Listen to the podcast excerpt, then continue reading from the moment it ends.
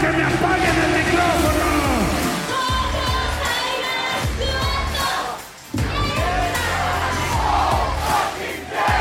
Oh, it's true. It's there true. Póngase verde, porque sin pariente no hay ambiente.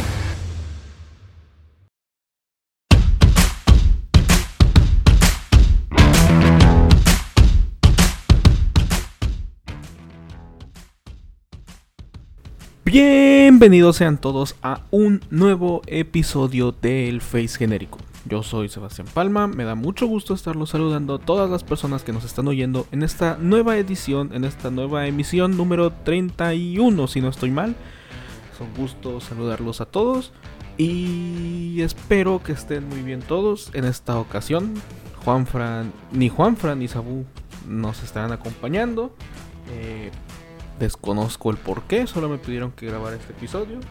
Y pues al estar yo solo, obviamente hablaremos de temas que domino un poco más y de lo que sé.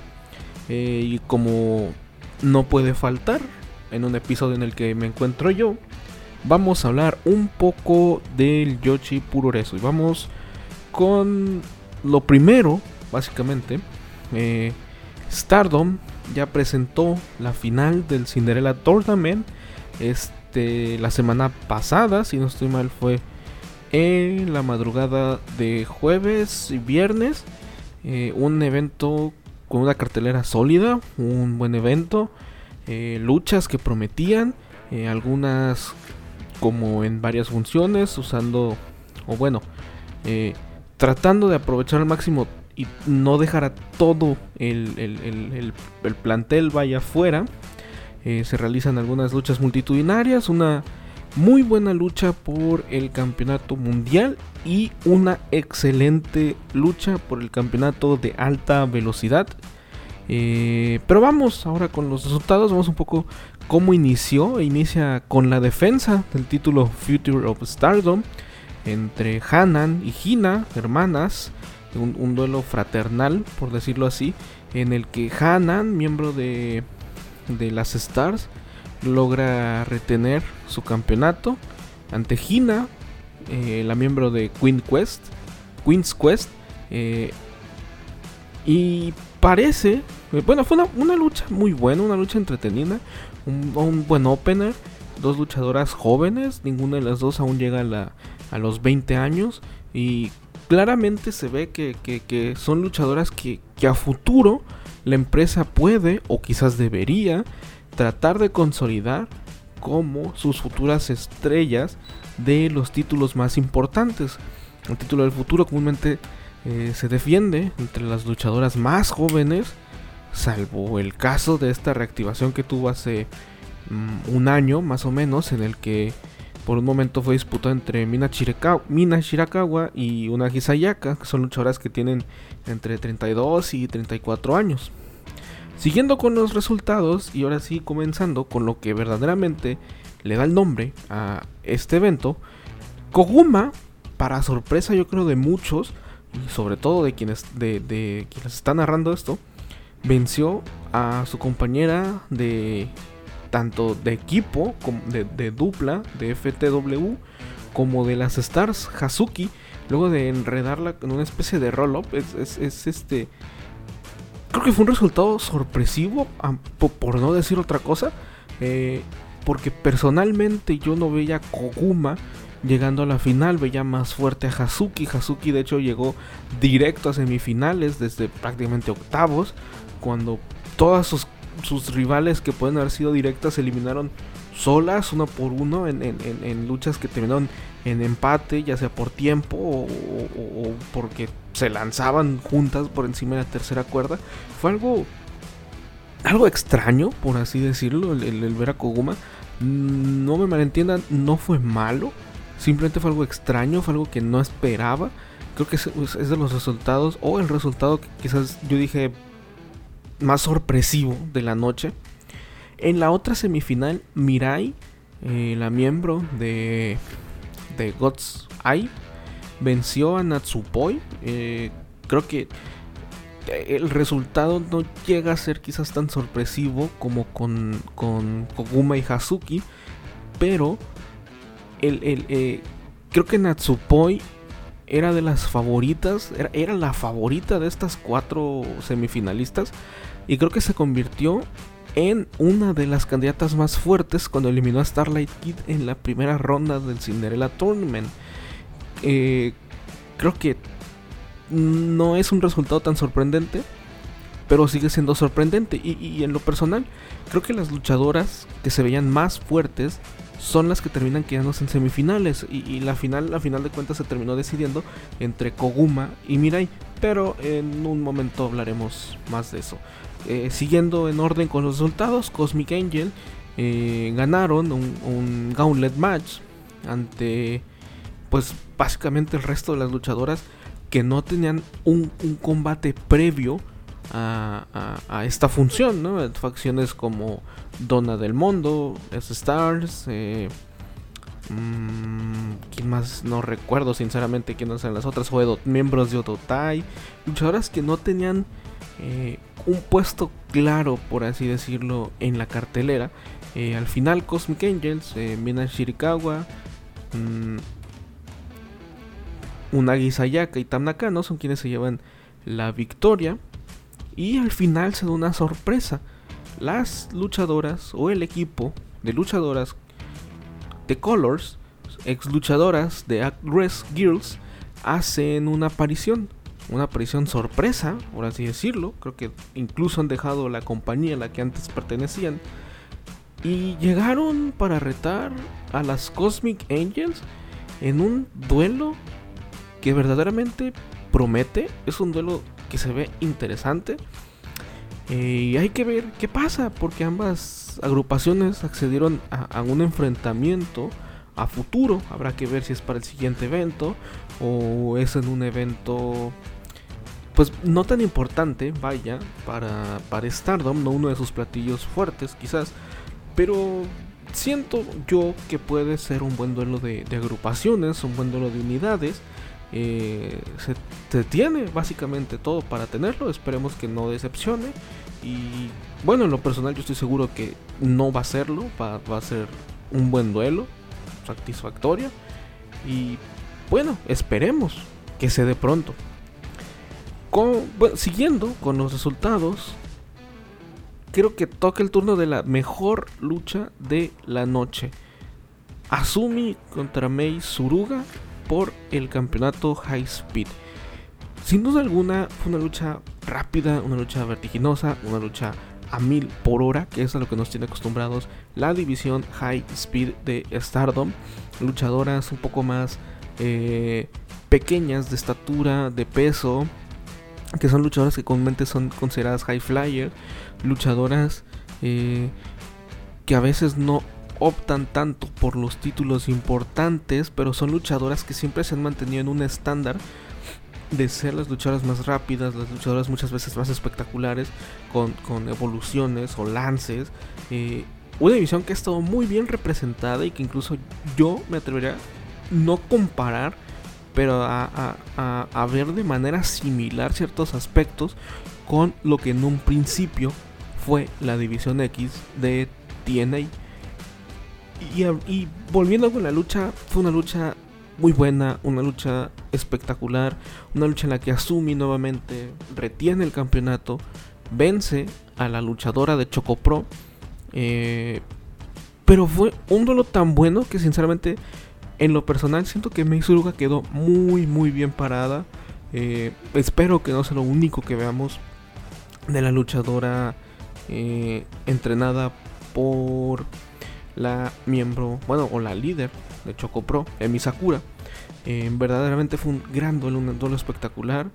Eh, Asumi, si no estoy mal, si no me equivoco, parece que era una excursión ella a Choco Pro después de que Rocio Gawa, el presidente de Stardom, le dio el visto bueno. Eh, esperemos, incluso pueden llegar a formar una muy buena dupla. Y por qué no verlas eh, llegar a tener algún campeonato en parejas, ya sea tanto en Stardom como en Choco Pro o, en algún quizás otra promoción, pero verdaderamente se entendieron muy muy bien arriba del ring ambas luchadoras. Y ahora vamos con el evento semifinal, pero considero yo que es el más fuerte o más importante porque es la final de el Cinderella Tournament. Una final que en lo personal no esperaba ver, no veía ninguna de estas dos luchadoras llegando a estas instancias y, bueno, ¿qué se puede decir? Fue una lucha buena, una lucha entretenida, en la que a final de cuentas Mirai venció a Kokuma y se proclama como la nueva Cenicienta de este año. Y aquí lo interesante es que a solo cuatro meses de haber debutado en Stardom y tres años de luchadora profesional, la miembro de God's Eye se proclama como la ganadora. Creo que, que no se esperaba que rápidamente fuera a ganar algo muy importante dentro de la compañía de Rocío Gawa. Eh, pero no es malo, de hecho, por el contrario, me parece una decisión muy acertada. Mirai es una excelente performance arriba del ring, tiene todo, todo, absolutamente todo para triunfar eh, en este negocio. Para ser una luchadora estelarista, tiene talento, incluso tiene, se ve que a la gente le, agrada y, y ayuda también incluso muy bien a la facción que ahora está creando Suri porque la hace ver como un grupo fuerte. Suri llega como la campeona mundial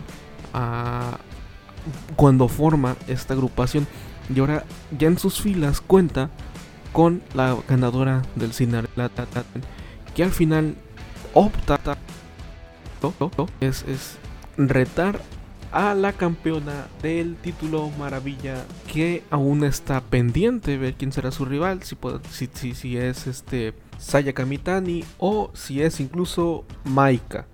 Ambas luchadoras se estarán enfrentando en un combate por el título este próximo 5 de mayo y la ganadora se enfrentará ante la vencedora del Cinderella Tournament. Y en el evento estelar, Shuri retuvo el campeonato mundial ante Himeka en una buena lucha, un buen evento central. Eh, personalmente no veía a Himeka ganar el título, no, no en esta oportunidad, pero siento que la luchadora joven queda muy bien parada ante la campeona porque demuestra que está para cosas importantes, que puede tener un título individual sin ningún problema y que es parte de esa generación dorada que, conforman eh, Sayilida, Sayakamitani, Himeka, eh, Utami Hayashishita y la propia Maika. Que, es como las luchadoras que a futuro pueden o van a cargar con la empresa y lo están haciendo hasta cierto punto.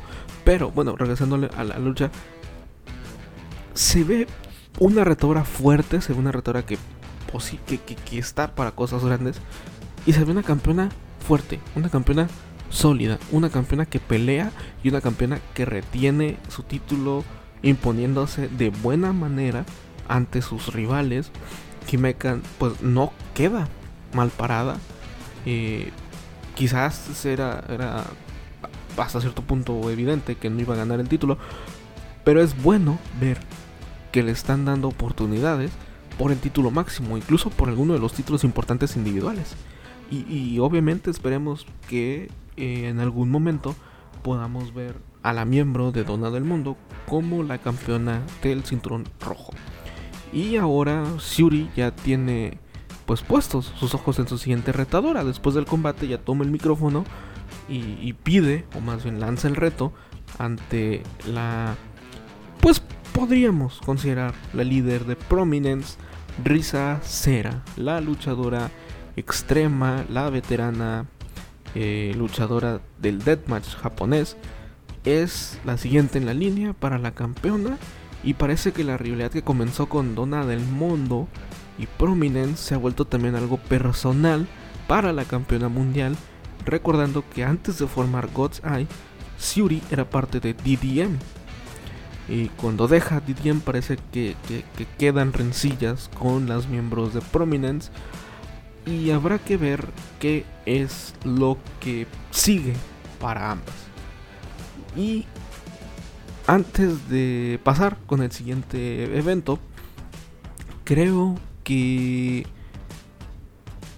este fin de semana vivimos uno de los momentos más hermosos, más bonitos del Yoshi Puroresu. A mi parecer es el regreso de la guardaespaldas más fuerte, el regreso de la submisión sniper, el regreso de Konami. La luchadora regresó a la acción en un cuadrilátero de Stardom y a la acción en general luego de haber estado cuatro meses ausente por diversos eh, lesiones, vaya, incluso resultó hospitalizada por un problema, eh, si no estoy mal, con su hígado delgado, hígado graso, un problema con sus intestinos que la obligó a, perderse un evento en el que incluso eh, era retadora para, para el campeonato de SWA que en ese momento poseía Shuri. Ahora lo interesante es que Konami era parte de Oedo Tai al momento de dejar Stardom y decidió regresar bajo la facción de Shuri, algo que a las miembros, a, las miembros, perdón, de Oedo Tai no les pareció y bueno, será interesante ver si ahora nace una rivalidad entre Oedo Tai y God's Eye. Una, sin duda, va a ser una muy buena rivalidad, una lucha muy buena. Y de darse, sería muy interesante ver los puestos de avanzada o las luchas entre eventos que van a tener cada facción y obviamente las luchas en cada eh, evento en el que se presenten. Esperemos que esta rivalidad se dé porque sinceramente es una rivalidad que tiene mucho que aportar, es una rivalidad que tiene mucho que contar y sin duda es algo que arriba del cuadrilátero va a dejar cosas muy buenas. Y siguiendo con los eventos que tuvimos este fin de semana, eh, vamos con la primer parada de Triple Manía. Este sábado se vivió el primero, la primera de tres funciones eh, desde la Sultana del Norte, Monterrey, Nuevo León. El estadio de Monterrey acogió la, a la caravana estelar en pues en este inicio vaya de festejos de su 30 aniversario. Pero no seré yo quien les cuente qué se vivió o qué nos dejó Triple Manía. Juanfra nos dejó un pequeño audio que vamos a reproducir para, bueno, con su punto de vista sobre lo que este evento fue y es.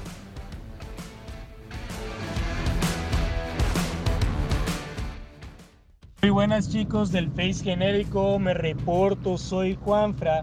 No estoy seguro si Sebastián va a pasar esto.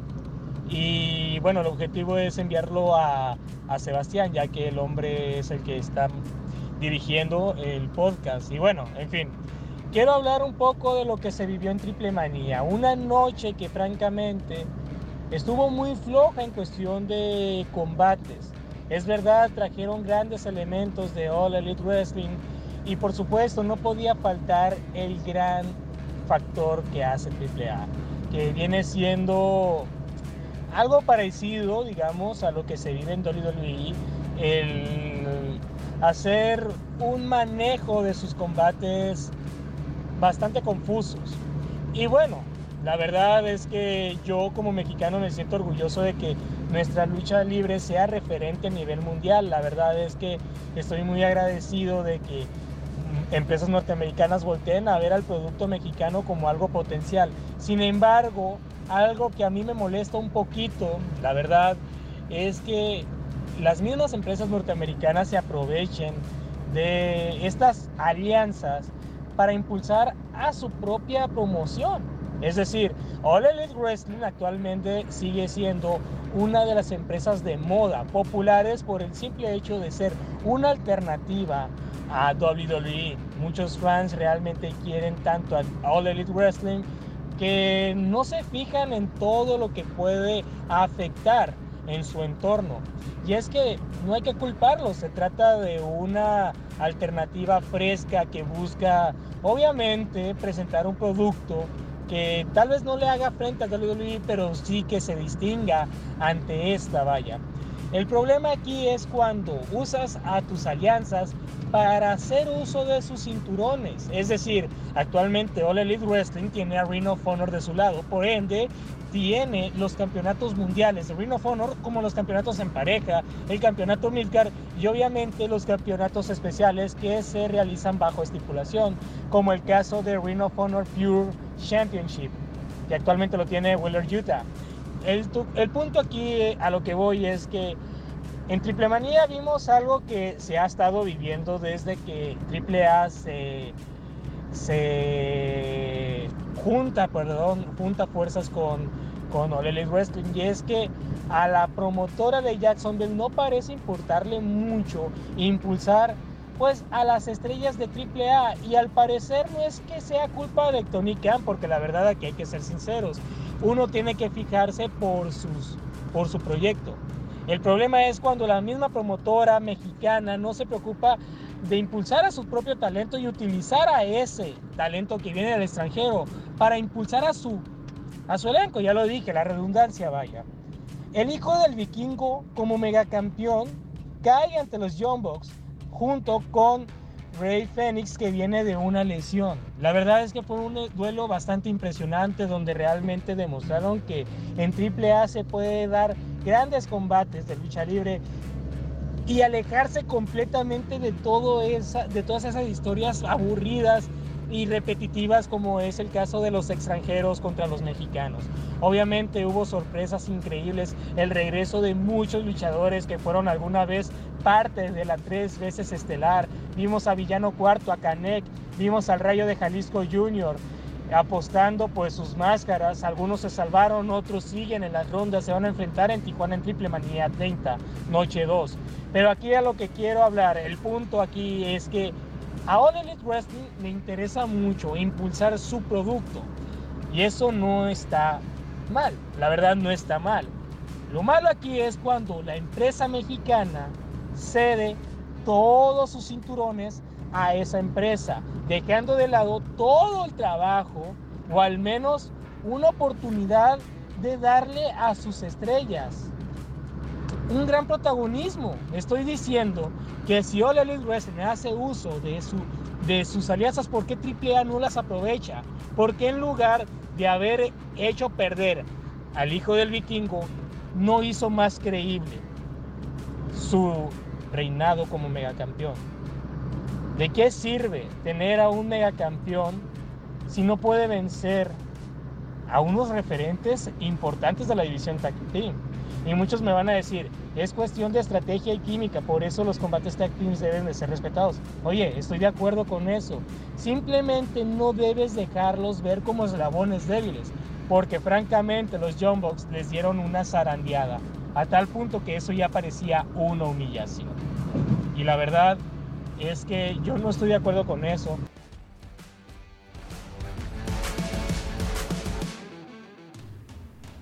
Y como bien comenta nuestro estimado Juanfra, eh, es interesante ver cómo se van a definir ahora, pues digamos, las semifinales de la ruleta de la muerte. De la ruleta de la muerte, perdón. Eh, Pentagon Jr. ante Villano Cuarto y Seco Clown ante Blue Demon Jr.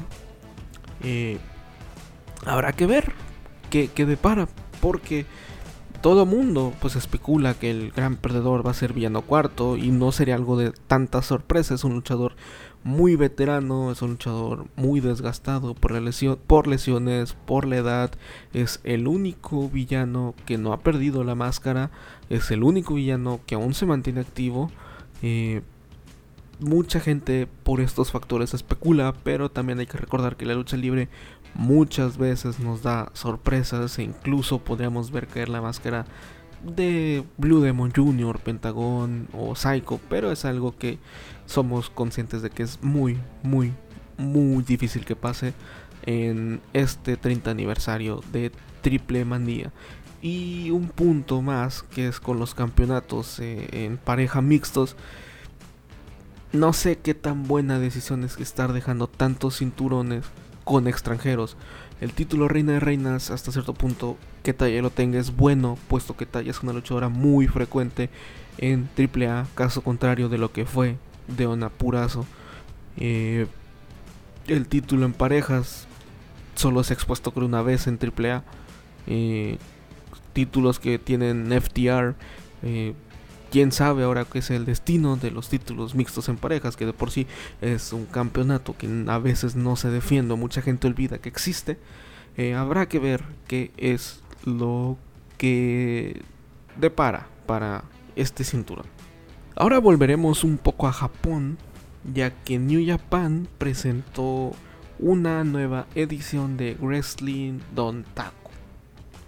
Vamos a pasar pues rápidamente yo creo con los resultados importantes, al menos para mí, ya que fue una función que constató de nueve luchas, eh, una función un poco larga, extensa, pesada de ver, sobre todo por el horario, no tanto quizás por la cantidad de luchas, sino por el horario. Eh, y bueno, empezamos con una sorpresa, quizás podríamos decir. Eh, y es que, bueno, no una sorpresa, pero básicamente todo giró en torno a el Bullet Club en esta noche. Ahorita explicaremos al final un poco por qué, pero en uno de los primeros resultados, Tangaloa venció a Yujiro Takahashi. Y más que la lucha, porque no es una lucha con nombres muy atractivos o que sepas que va a ser muy buena, más allá de esto, de la lucha en sí, del resultado, es lo que pasó después de la lucha. Carl Anderson y Luke Gallows regresan a New Japan y nuevamente formando, eh, o, más bien siendo parte del Bullet Club, eh, y atacan a Tangaloa. Pero no sería, vaya, la, la primer campanada que daría en esta noche la facción de, liderada por Jay White. Y es que Bad Luck Fail y Chase Owen son los nuevos campeones en parejas IWGP. Y así como lo escuchan, un resultado, quizás el resultado más what the fuck, lo vuelve a dar Chase Owen, recordando que el año pasado fue quien venció a Hiroshi Tanahashi en el G1 Climax y ahora podemos decir que esta victoria es la más importante en su carrera o al menos dentro de la empresa de León, ya que puede por fin presumir que ha ganado un título en las filas, un título al menos importante, eh, al lado de uno de los miembros fundadores del Bullet Club, que es Bad Luck Foley, eh, se imponen ante los campeones que eran United Empire y Bishamon, que son Hiroki Goto y Yoshihashi, si no estoy mal. Con United Empire estaba Tomaki Hanma, no recuerdo el. Ay, es difícil pronunciar un poco el nombre. Pero es este Great Okan y su compañero. Olvida el nombre, sinceramente. Y bueno, ya. Es, es, es raro poder decir que Chase Owens ganó un título porque era un luchador que usaban comúnmente para comerse el pin en todos lados. Y en el siguiente combate fue algo que personalmente me dio gusto. Ya era hora de que pasara. No necesariamente de quién se llevó el triunfo. Sino que por fin Evil pierde el campeonato Never. Un reinado que a mi parecer está siendo un poco aburrido. Un campeonato... Bueno, conocen un poco la, la postura que se tiene en este en el face genérico sobre Evil, que es un luchador un tanto, quizás con buen personaje, pero que aburre, sinceramente. Y por fin perdió el título a, manos de Tamatonga, quien podríamos decir que pues, pues este consigue ¿no? su, su venganza ante el miembro de ya no sabemos si del Bullet Club, House of Torture o lo que sea. Y nuevamente después del combate, tanto Anderson y Gallows vuelven a aparecer y ahora atacan al nuevo campeón Tamatonga y es Carl Anderson quien levanta el título para básicamente decir que él es el siguiente luchador en la línea que es el siguiente luchador al que Tamatonga tiene que enfrentar y básicamente es el siguiente retador por el título de peso abierto de Never. En otros resultados, Taishi Ishimori venció al Desperado y es el nuevo campeón mundial de peso junior eh, luego de hacerlo rendir con, con esta Bond Lock, que es básicamente un, level lock. Ahora Taishi Ishimori llegaría al Best of the Super Junior como el flamante campeón de peso junior. Y algo importante aquí es que se han anunciado los competidores de este de este certamen de pesos junior, de pesos crucero. Y lo importante aquí es que por fin, después de dos años, podemos ver que, que las restricciones de la pandemia han, han sido quitadas un poco y abren la puerta que nuevamente luchadores extranjeros lleguen a New Japan, lo cual es muy bueno porque este torneo se, se bueno, junto con el G1 Climax, se nutría mucho de las colaboraciones con, otras empresas. Eh, en este momento se han anunciado que el Indama, un luchador de Japón propio, pero es de otra empresa, será eh, participante del torneo. Alex Zane, eh, se han anunciado luchadores como Yuta Wheeler, se han anunciado varios luchadores de New Japan Strong. Es decir, verdaderamente se formó un un buen Best of the Super Junior, que ya en otra edición del podcast eh, hablaremos más a fondo. Pero verdaderamente se ha formado un buen Best of the Super Junior después de dos años de pandemia, después de dos ediciones aburridas, o quizás no aburridas, pero que no despertaban tanto el interés en la afición. Siguiendo ahora con los resultados de Wrestling Dontaku, Hiroshi Tanahashi venció a Tomohiro Ishii y se proclama como el campeón de los Estados Unidos en esta eh, segunda esta segunda vez. Inicia su reinado luego de que Sanada deje el título vacante por una lesión en su ojo. Primeramente la lucha iba a ser ante Will Ospreay, pero Will Ospreay dio positivo una prueba PCR, por lo que fue sacado de la cartelera casi de última hora Tomohiro Ishii tomó el lugar de, de la, líder de, United Empire. Y en, pues lo que fue una lucha muy buena, una lucha entretenida. Eh, Hiroshi Tanahashi se convierte en el nuevo campeón. Eh, luego de aplicar dos high, fly flows ante el Stone Pitbull.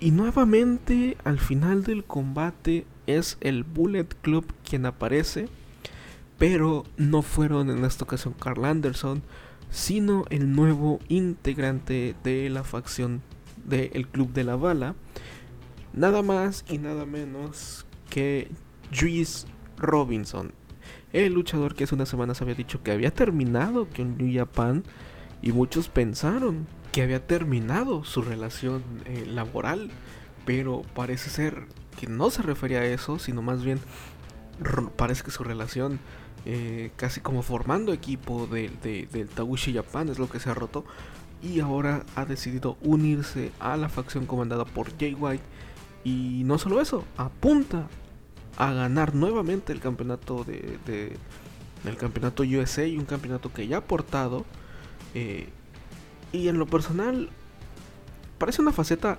interesante esta de Juice Robinson, ya no viéndolo como ese luchador face, como ese luchador que hace equipo con, con David Finlay, habrá que ver qué le depara el futuro ahora como miembro del Bullet Club, pero en lo personal es algo que se ve interesante, sinceramente. Y en el evento estelar, Kazuchika Okada venció a Tetsuya Naito, un resultado que sabemos que a nuestro estimado Juanfra le dolió a más no poder, pero así son las cosas. El Rainmaker, Rainmaker sigue firme como el, flamante monarca eh, mundial de la IWGP. Es el primer luchador que logra tener más de tres defensas. Ha llegado a cuatro. Es el luchador con, pues vaya, el, récord ahora, ¿no? De, de, bueno, con el título mundial y nuevamente las sorpresas llegaron después de la lucha. Y es que otra vez el Bullet Club hizo acto de presencia. Otra vez aparecen los miembros de la facción Gaijin. Y esta vez es el propio Jay White que después de bastante tiempo reaparece en New Japan nuevamente comandando al Bullet Club y llega atacando al campeón, llega atacando a Kazuchika Okada diciendo que, el, que esta sigue siendo su era y que el próximo retador, y no solo retador, sino campeón mundial, es nada más y nada menos que él. Algo muy, muy, muy, muy bueno para la facción. En general, para New Japan, Jay White es un excelente. Eh, pues es un gran performance del ring, por más que Juanfra lo quiera ocultar. Tiene un buen micro, un buen personaje. Y era lo que le faltaba al Bullet Club nuevamente. Que el líder de la facción llegara básicamente a poner orden. Se necesitaba que nuevamente el líder apareciera en escena. Y así ha sido. El Switchplay está de regreso. Y ha dejado en claro que esta sigue siendo su era. Esta fue absolutamente casi una noche redonda para el Bullet Club desde haber ganado los títulos mundiales en parejas, desde el regreso de Carl Anderson y Luke Gallows, desde la nueva incorporación como Juice Robinson y el flamante regreso de su líder Jade White. Evil, eh, al finalizar la lucha de Okada y tras atacarlo incluso los miembros del Bullet Club posan. Algo raro fue no ver a los miembros de, House of Torture al lado del Bullet Club. Eh, habrá que ver qué pasa ahora con la, con la llegada de Jay White se da un, pequeño rompimiento, otra guerra civil, quién sabe, porque incluso el único que posa al lado del, del resto de los miembros es Tomohiro, es, perdón, eh, Taishi Ishimori, el nuevo campeón de peso completo.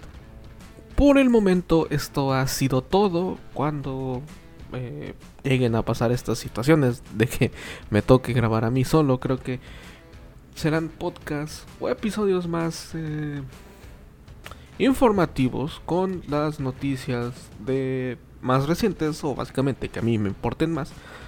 Pero no me gustaría despedir este episodio sin antes recordarles o recomendarles la lucha de la semana. Aprovechando que no está Juanfra y puedo grabar y decir lo que se me pegue la gana, vamos a, bueno, voy a recomendarles una lucha muy buena, una lucha entre jóvenes talentos eh, uno de ellos, lastimosamente, tuvo que retirarse prematuramente de la lucha libre por diversas lesiones en el cuello. Eh, y hablo del combate que sostuvieron Momo Watanabe y Arisa Hoshiki en el Golden Maid de 2019 por el campeonato Wonder of Stardom. Fueron casi 13 minutos de una intensa refriega donde Hoshiki centró su estrategia en el ataque a base de patadas. Una misma estrategia que sorprendió a la campeona Momo Watanabe.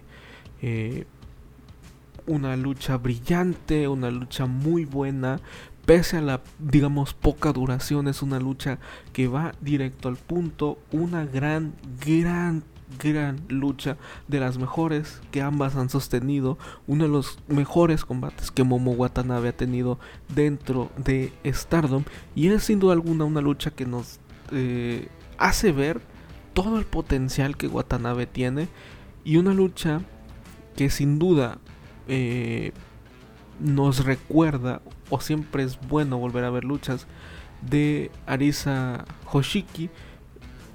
Es bueno recordar todo el talento que la Shining Star tenía y ¿por qué no pensar en todo lo que pudo haber llegado a ser si las lesiones no hubieran frenado su carrera? Y esto ha sido todo por esta edición del Face genérico. No olviden seguirnos en nuestras redes sociales, Facebook, Instagram y Twitter. No sé si tengamos TikTok, Juanfra de saber. Si tenemos quizás él se las pase. Pero eh, síganos en nuestras redes sociales. En Twitter estamos así, en todos lados estamos como el Face genérico y en Twitter estamos haciendo coberturas un poco más extensas de las que las hacemos en, en Facebook con un poco más de análisis o entremetiendo memes y cosas así. Así que síganos también en Twitter. Estamos como el Face genérico. Y yo soy Sebastián Palma. Me despido y nos vemos en una nueva emisión de El Face genérico. Gracias y hasta pronto.